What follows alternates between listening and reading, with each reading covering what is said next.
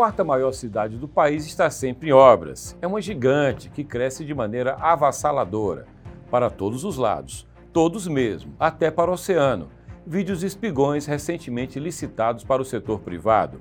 As ações de uma prefeitura para uma metrópole precisam estar no micro, nas obras, mas, sobretudo, necessitam de visão macro, políticas públicas bem definidas. E a pasta responsável por tocar a agenda municipal é a Secretaria da Infraestrutura, um dos destaques do Anuário do Ceará. Nesta edição, o programa especial do Anuário recebe o titular da CEINF, a secretaria responsável pelas obras em Fortaleza.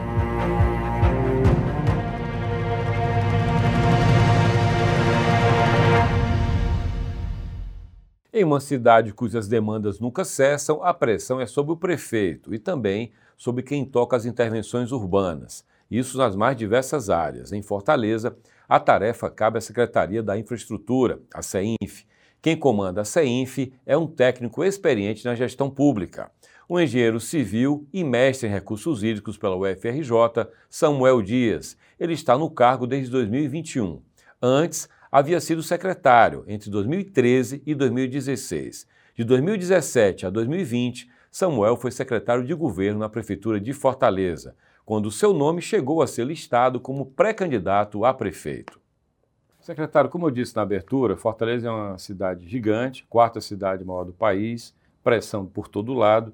Minha pergunta ao senhor primeiro é a seguinte: como fazer para dar conta dessa demanda por obras dentro de uma lógica e não ao sabor das pressões que são muitas e naturais.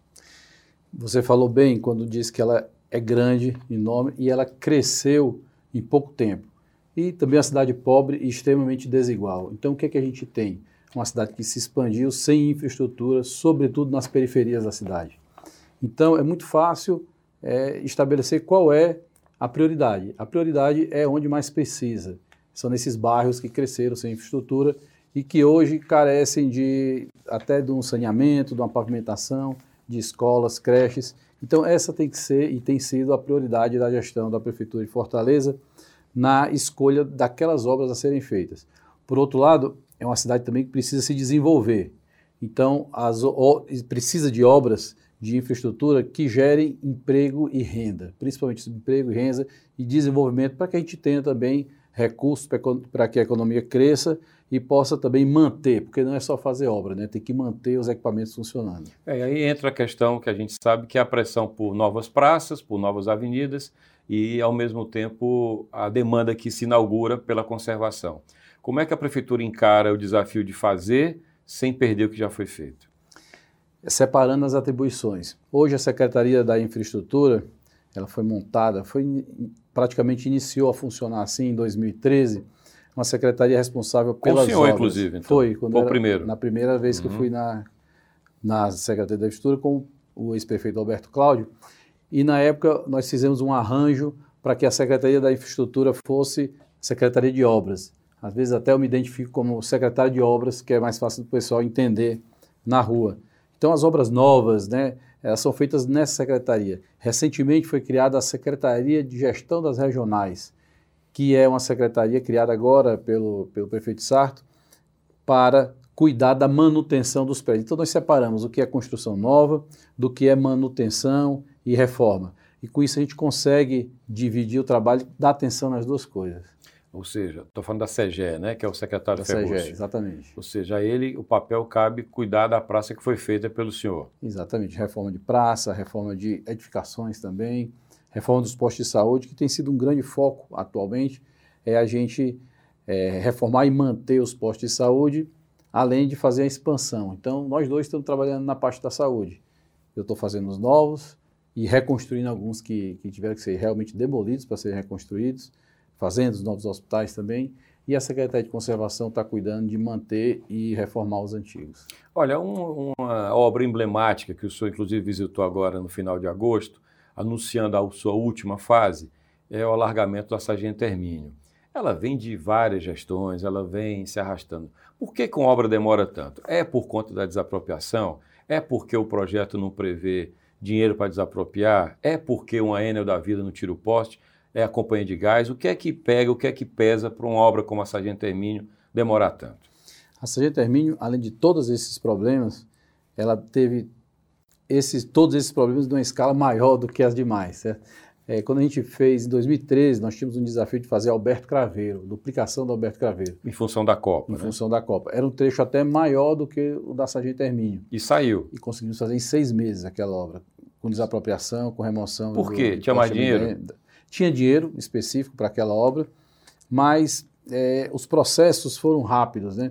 Exemplo, a Enel, em, em- em pouquíssimo tempo, ela desviou uma rede 69 de energia grande que passava por lá. Na Sargento Hermínio, a gente não teve a- o mesmo desempenho da Enel, foi, atrasou bastante a obra. As desapropriações na Sargento Hermínio, elas começaram a ser feitas de forma assim que eu digo pingada, né? Não foi feito tudo de uma vez. E esse pinga-pinga, ele ele atrapalha o processo de negociação, né? um aceita, outro não aceita, então começa a ficar, aí falta recurso para fazer desapropriação.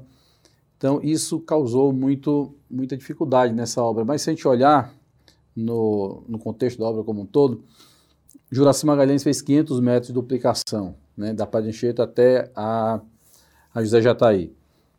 Prefeito Albert, eh, prefeita Luziane Lins, ela não fez nenhuma, nenhum trecho de duplicação sem termínio. Prefeito Alberto Cláudio fez 500 metros, em outros 500 metros, em acordo com, a, com o shopping center, que era o dono dos terrenos, então, Tá. e começou a endereçar as desapropriações de uma forma objetiva. Né? Vamos agora resolver as desapropriações. O governo do Estado entrou para fazer a obra, chegou a, a contratar a obra da Centermine, na época do ex-governador Camilo Santana, mas não conseguiu iniciar a obra. E passou de volta essa obra para a prefeitura, ainda com o prefeito Roberto Cláudio. E agora no início do... E o, com o prefeito Roberto Cláudio foram feitas ruas que são não são exatamente na São Intermínio, são obras de drenagem no entorno. E agora, efetivamente, há um pouco mais de um ano atrás, começou realmente a obra propriamente dita na Sargento Hermínio com o prefeito Sarto. E aí a gente já começou a obra com toda a desapropriação praticamente resolvida. E a, a, também o remanejamento da rede de energia ainda teve muita dificuldade, mas aconteceu. E hoje a gente chega no finalzinho da obra, né, no remanescente lá, os últimos 250 metros, já desapropriado, já com interferências retiradas, isso significa que o Sarto vai poder, até o final do ano, inaugurar um quilômetro e meio, 1.500 metros dessa via, e aí a gente vai ter os, finalmente os dois quilômetros e meio de duplicação sem termínio, desde a Tebege até a José Jataí. É, significa que a, a Sargento Hermínio não vai ser alargada até a Demetrio de Menezes, ali até onde tem a fábrica da Guararapes. O projeto hoje não prevê isso? O projeto é, sempre previu até a, Até né? Bege. ele não passava ali para frente. E tantas desapropriações levantadas, era tudo nesse trecho. Há a possibilidade desse projeto ser estendido, haver um aditivo no futuro? Tem Eu desenho para isso? Eu acho muito difícil, porque esse trecho seguinte, consecutivo de desapropriação, é muito grande, são muitos imóveis que vão ter que ser desapropriados.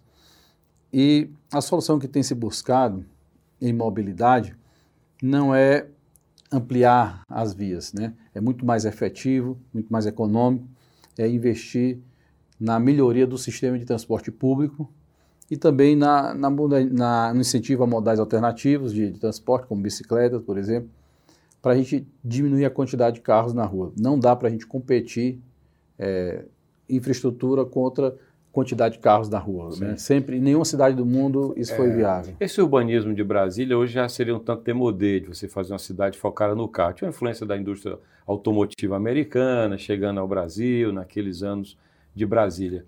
Quando o senhor fala, por exemplo, olha, vamos alargar uma avenida, é importante, vamos fazer esse projeto.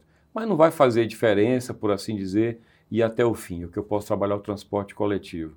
Fortaleza, na gestão do Roberto Cláudio, ela pegou alguns corredores e, como a própria Padre Valdivino disse, metade aqui vai ser transporte de ônibus ou táxi, por exemplo. Fortaleza tem espaço, vocês pensam em fazer ações como aquela, que são a princípio estranhas? Pô, vai dividir essa a Padre Valdivino? É possível fazer isso mais na cidade? É possível e a gente está trabalhando para isso. Né? Embora não seja específico. Aí não envolve uma obra. Não, às vezes até envolve obra. A gente ainda tem algumas obras que podem ser feitas para melhorar o fluxo, né? mas elas têm que estar sempre associadas à implantação de corredores expressos de transporte público, como, como você falou. A gente não pode ter uma obra simplesmente para é, melhorar o fluxo, porque ela vai melhorar o fluxo geral, mas ela precisa melhorar mesmo o, o fluxo do transporte público, porque aí sim a gente tem efetivamente um ganho para a população, para mais gente, digamos assim. Mas existem obras, como, por exemplo, a BR-116, né? Foi lançada ontem, ou foi essa semana, uma semana atrás, foi lançada uma linha expressa messejana Papicu. Sim. Essa apenas linha, no horário de pico, né? Apenas no horário de pico. Se a gente tivesse uma faixa exclusiva na BR-116, essa linha podia até ter uma frequência maior e ser bem mais efetiva.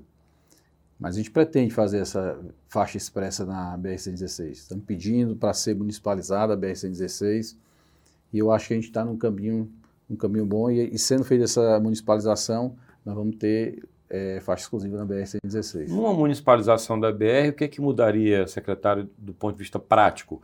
A via, a marginal da, da via seria no outro piso? Seria o que é que mudaria na estrutura? É, para mudar a estrutura teríamos que ter obras, né? Nós temos um projeto já feito, já chegou até a ser licitado, mas não conseguimos a municipalização na época, então o projeto foi suspenso. Mas basicamente a via marginal deixa de ser via marginal, ela se incorpora à via principal. É, a gente ia colocar calçadas na via, colocar uma ciclovia segura para ser utilizado em ambos os lados, uma faixa exclusiva também junto ao, ao canteiro central e semaforização. Teria, uhum. Seriam colocados cruzamentos mesmo para que, que ela se tornasse uma avenida, né? Ou seja, que as pessoas possam atravessar a via de uma forma segura, porque hoje um dos pontos que a gente tem mais atropelamento ainda é na BR-116, porque as passarelas elas não são efetivas para proteger o pedestre. Por segurança ele não usa, eventualmente, por comodidade, é. né? Aí se arrisca e acontece o acidente. O senhor está falando de um projeto, de um pedido recente? Como é que foi essa conversa com o DENIT? É muito recente? A conversa é bastante antiga, mas recentemente ela foi, é, foi retomada. Uhum. Né? O, o, governo do estado ele, ia, ele chegou a fazer a estadualização do anel viário para poder construir. Sim. E para fazer a estadualização do anel viário, o DENIT tinha que também estadualizar a BR-116, para que ela não ficasse interceptada. Ah. O governo do estado desistiu dessa estadualização, devolveu agora para o DENIT, para o DENIT terminar a obra, ou seja, a obra vai ser concluída agora não mais pelo governo, pelo DENIT. E a BR-116 volta para o DENIT. E eles não têm interesse em ter a BR-116 porque ela já é entendida como uma via municipal dentro do, ah. do município de Fortaleza. E aí a gente já demonstrou interesse, estamos esperando essa coisa caminhar para que a gente muito em breve possa ter a BR-116 e, e melhorar o trânsito da, eu estou falando via. de uma BR que passaria a ser uma avenida urbana, por assim dizer. É exatamente. Ela é cai naturalmente no limite de velocidade, ela se torna um tráfego mais amigável. Quem vem viajando sabe que a partir dali eu estou numa área urbana, então tudo isso já se, se comporta como trânsito urbano, como é uma avenida dentro da cidade. É isso mesmo, é exatamente dessa forma. É, a partir de onde, secretário? Seria? Quilômetro 17, né, uhum. é um pouco no anel viário. Tá. No encontro com o anel viário. Tá. O senhor estipularia um prazo para ter um horizonte melhor disso?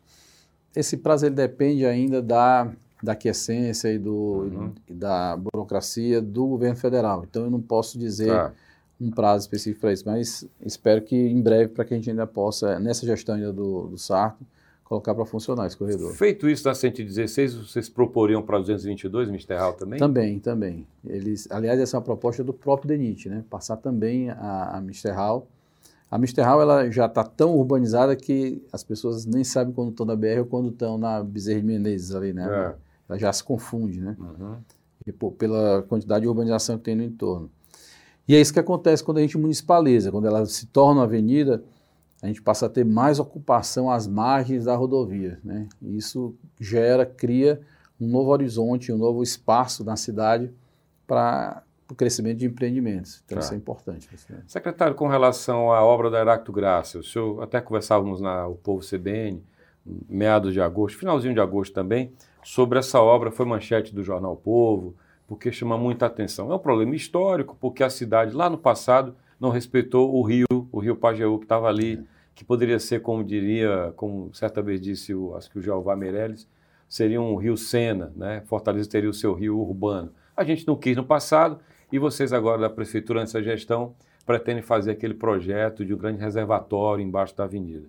Ah, o que é que o senhor diria em relação àquela solução para Aracto Graça e qual é a garantia que a gente tem que ela de fato é a solução e não um paliativo? É. Não seria um rio Sena também, porque ele é, ele é um riacho, né? Riacho Pajeú, na verdade. A gente não tem rios grandes, a, a exceção do rio Ceará, tá. que ele pega o braço de rio ali e fica parecendo um rio maior. Mas ele seria uma, uma área verde, né? No centro da cidade, bem interessante da gente ter de volta. Mas esse é um processo bastante complexo de se executar e teria um custo gigantesco e demoraria de fato muitos uhum. anos para acontecer. E, e, hoje o que acontece é que com a impermeabilização daquela área no entorno do, do rio, a água chega com muito mais velocidade ao rio. Né? Então, quando ela chega mais rápido, significa que tem uma vazão maior. E se eu não tiver como dar, dar fruição, continuidade para essa água, ela vai acumular. Né? Quando chega mais do que sai, ela acumula. Né? Naturalmente. Isso até no curso natural do rio acontece. E ela está acumulando aonde? Em cima da pista, onde passam os carros. Sim. Então, que é o alagamento que a gente conhece. A ideia da obra é transferir esse alagamento de cima da pista para embaixo da pista, né, para que a gente possa ter um alagamento controlado dentro desse reservatório. Com isso, a gente vai subir um pouco ao nível da via e vai colocar um reservatório com fundo de cerca de 3 metros de profundidade, ao longo de toda a via vamos criar uma área de alagamento superior à área que existe hoje quando chove, e aí a gente garante que para as chuvas convencionais que a gente tem conhecimento, a água vai ficar lá empoçada no subsolo. Né? Aí essa é a solução definitiva, é, para hoje é, mas havendo uma, é, um aumento do, do, problema, ou seja, se, acha, se mais impermeabilização, mais diminuição da capacidade do, do rio Pajeú, aí pode ser que no futuro ela fique insuficiente. Mas mesmo assim, ela sempre vai funcionar como um amortecedor desse volume de cheia. E aí vai poder ser associado a ela no futuro, que se queira ampliar a capacidade de, de resolução dessa, dessa obra, é, outras obras é, adjacentes, como um, um, sangradouro, né, digamos assim, tá. uma, uma, saída de água dessa, dessa galeria através de uma galeria subterrânea direto para o mar, e aí aumentaria mais ainda a capacidade. Mas, pelos cálculos que fizemos, ela é mais que suficiente para a gente resolver o problema que a gente tem é, constantemente naquela região. Essa água ser armazenada embaixo do leito da avenida, ela ficaria lá acumulada, ela seria, não teria o sangradouro, como o senhor diz, ela é. seria, digamos, absorvida? não, hoje, hoje ela vai ser, ela vai ser, vai ser drenada pelo próprio rio Pajeú, que lá tá. existe. O que nós vamos acumular é o excedente de água para que ela possa, em, em, uma hora depois da chuva, tá. ela vai secar, mas vai secar pelo tá. rio natural, pelo eixo natural. Ok. Aí com relação aos espigões da beira-mar, estou falando das obras da Praia de Iracema também, é, a gente teve, não, não muito tempo também, a confirmação de quem vai operar os espigões, é uma operação privada, ao mesmo tempo a prefeitura trabalha ali no calçadão da Praia de Iracema. É, e dentro dessa, dessa obra da Praia de Iracema tem a polêmica da Ponte dos Ingleses, teve polêmica com o Estado, enfim. O que é que o senhor diria em relação à Praia de Iracema após essa obra? Ainda vai ficar algo a ser feito depois? Essa, essa obra da Praia de Iracema e da própria Beira-Mar é uma daquelas que eu falei que, embora não estejam localizadas na parte mais pobre da cidade, que é onde a gente tem que estar trabalhando, e onde 90% dos investimentos estão sendo uhum. feitos, é uma obra necessária para desenvolver a cidade. Né? O que gera de emprego e renda uma beira-mar, por exemplo, um parque Raquel de Queiroz, você veja que o parque Raquel de Queiroz, quando foi construído, e logo depois ele começou a, a ser frequentado, a frequência levou a novos empreendedores, pequenos empreendedores. Hoje nós temos mais de 350 empreendedores sobrevivendo, ganhando dinheiro ali naquela, naquela local. Na beira-mar, de todos que a gente chama que é aquela do mercado dos peixes até a Rui Barbosa, são mais de 1.350 é, comerciantes. E isso vai aumentando. Então, é um, é um investimento importante, porque ele traz é, incremento à economia do turismo, emprego e renda para a população, e além de áreas de lazer e, e tudo isso para o próprio habitante da cidade. A ideia é trazer o mesmo padrão da beira-mar até o Poço da Draga. Então, dessa vez, a gente vai chegar no Poço da Draga, que é uma área também onde tem a comunidade histórica lá, que sempre foi o cantinho da, da, da orla, né? Mas a gente vai trabalhar até lá, vamos criar lá um polo de atração turística, que vai ser o novo espigão urbanizado. Vamos fazer também uma reforma é, no espigão da João Cordeiro, ele já, ele já tinha uma estrutura lá, nós vamos melhorar aquela estrutura. Ele não está no pacote de concessão, né, na verdade? Não, não está, exatamente. A concessão é interessante nesse sentido. O que antes era um ônus à prefeitura, que era manter aquelas áreas, ela passa a ser uma fonte de uhum. receita, porque a prefeitura, além de não ter que manter, ela recebe uma contrapartida financeira mesmo pela utilização dos espigões.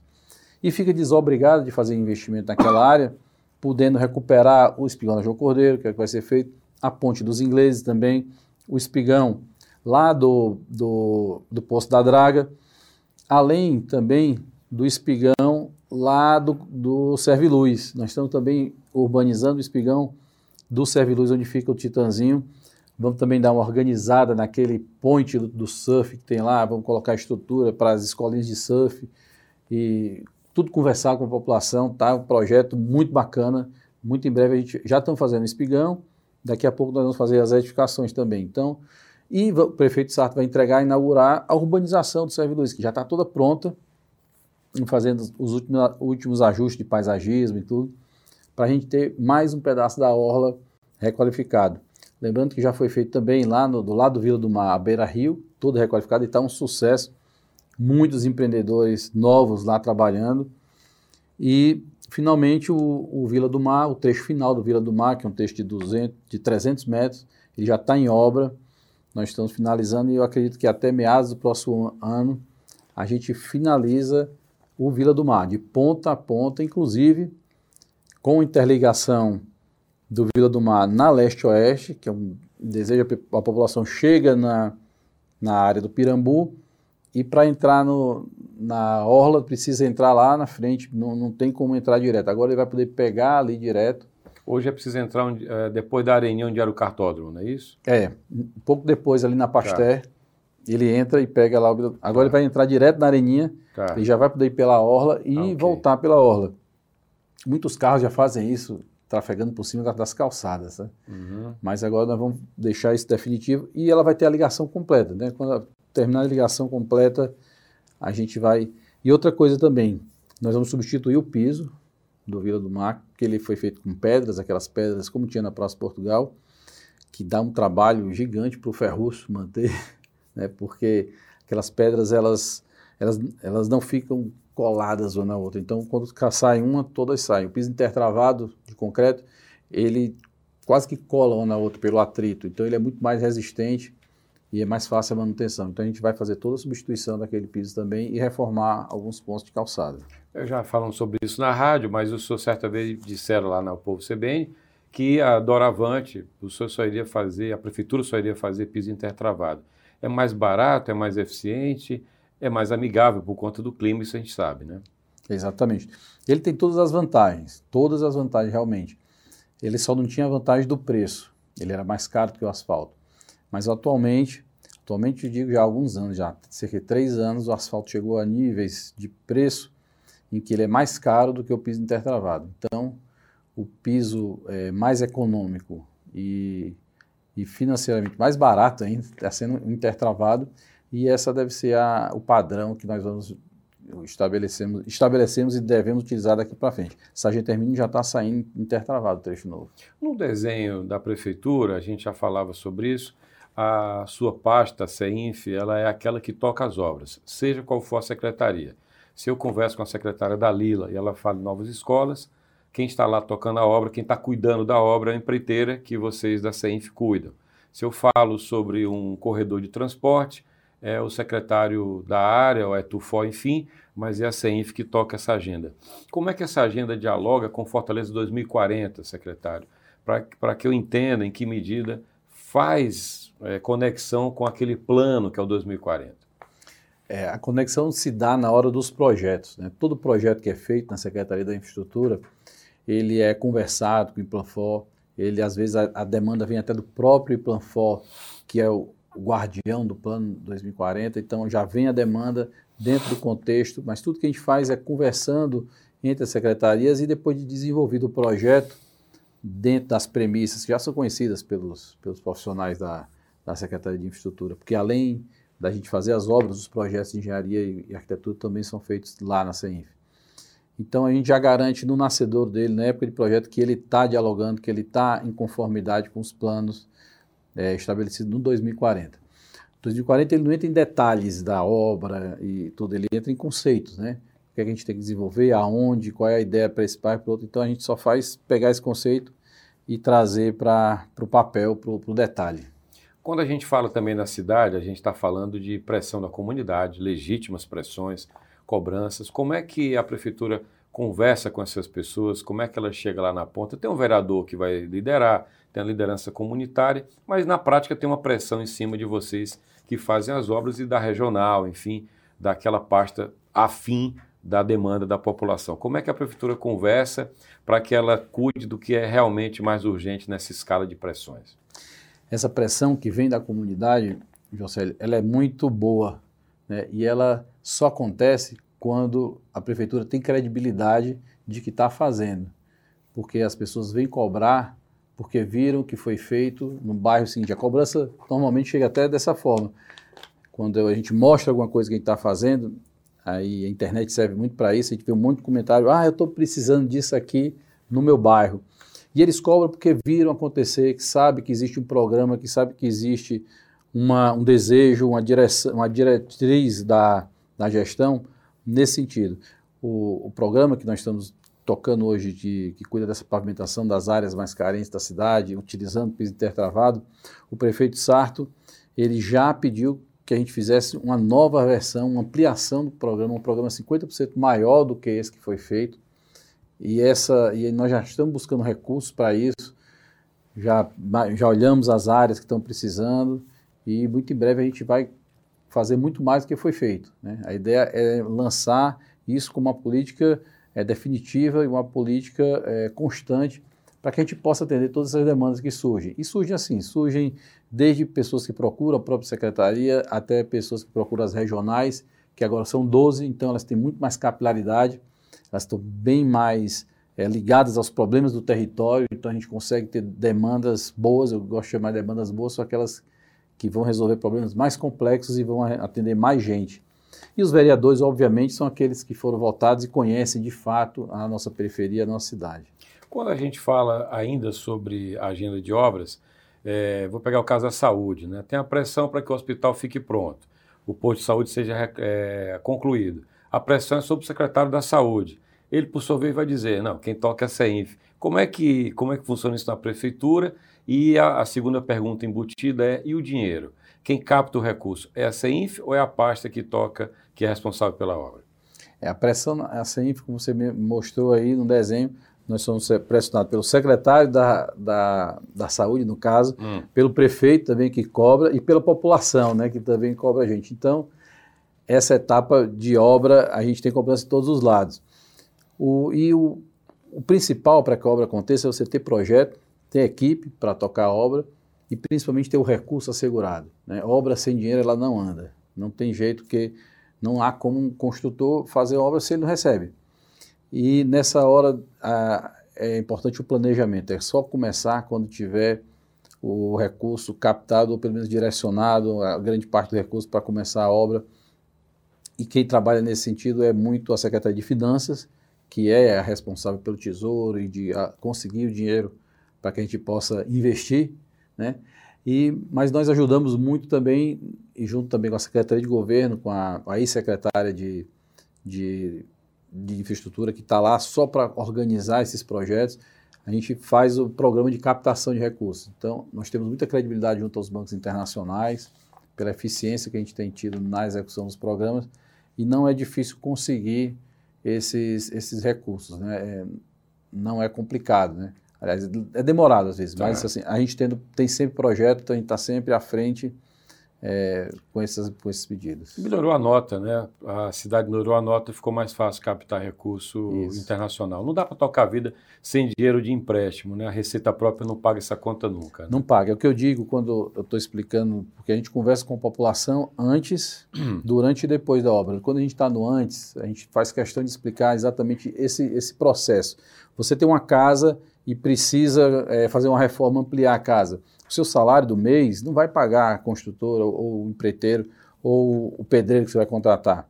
E não vai dar para você comprar o material. Então você vai e faz um, um crediário ali na, na, na Caixa Econômica, né? ou você pede dinheiro emprestado ao, ao sogro, à sogra, ao cunhado, é ruim, né? Mas, mas às vezes a gente faz isso. É. E aí, com aquele dinheiro, você constrói sua casa e com o tempo você vai pagando e, e bota aquele, aquele em vários anos. É isso que a prefeitura faz. O, o dia do dia a dia é para pagar a conta da saúde, é para pagar a conta da educação, que é uma parte bastante complicada do serviço público. Eu costumo dizer que construir é a parte mais fácil.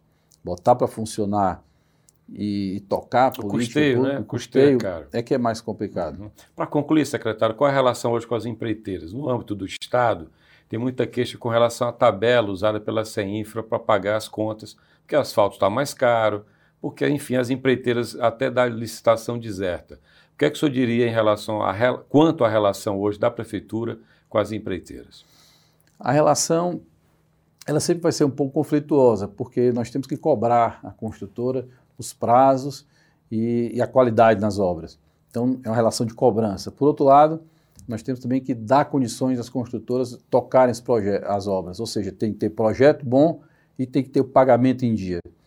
E nós temos, felizmente, é, conseguido fazer essas coisas acontecerem, ter o pagamento em dia, embora nós sejamos muito rigorosos com os pagamentos, às vezes demora um pouco para sair pelo rigor da, das medições, mas os construtores sabem que o que eles fizeram vai ser pago, nós temos todas as obras em andamento, nenhuma atrasada, porque pagamos em dia também. Né? E não tem nada atrasado hoje na prefeitura? Não tem nada atrasado.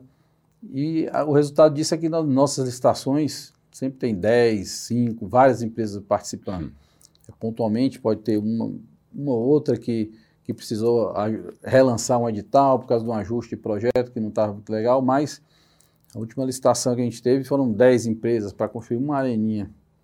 Né?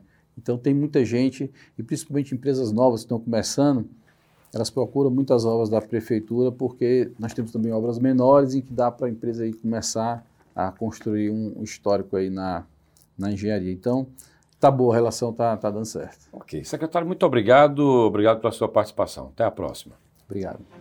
E por hoje é só. O Anuário do Ceará você acompanha em edição luxuosa, impressa, 680 páginas, 14 capítulos que você pode encontrar em toda a cidade ou ainda no site anuariodoceará.com.br. Você pode seguir o Anuário nas redes sociais, Anuário do Ceará no Instagram ou no Twitter, Anuário do CE ou Anuário Doce. Você pode acompanhar esse episódio e todos os outros da série no YouTube da Fundação Demócrito Rocha e também ouvir no formato podcast na sua plataforma preferida. Até o próximo programa. Tchau!